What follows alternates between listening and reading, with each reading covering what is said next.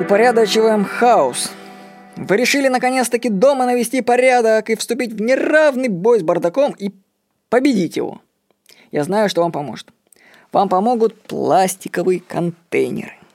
Купите себе несколько десятков контейнеров разных размеров и разложите вещи по ним.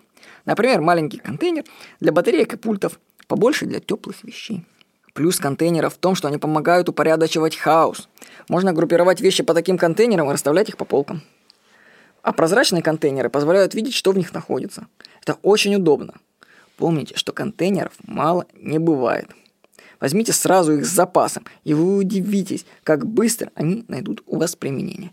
Я скажу, что я, э, после ремонта мы накупили несколько десятков контейнеров разных размеров и разложили вещи. И знаете, вот царился порядок. Очень. Контейнеры – это вещь, просто это вещь. Я вам рекомендую использовать контейнеры. Напоминаю, что с вами был Владимир Никонов.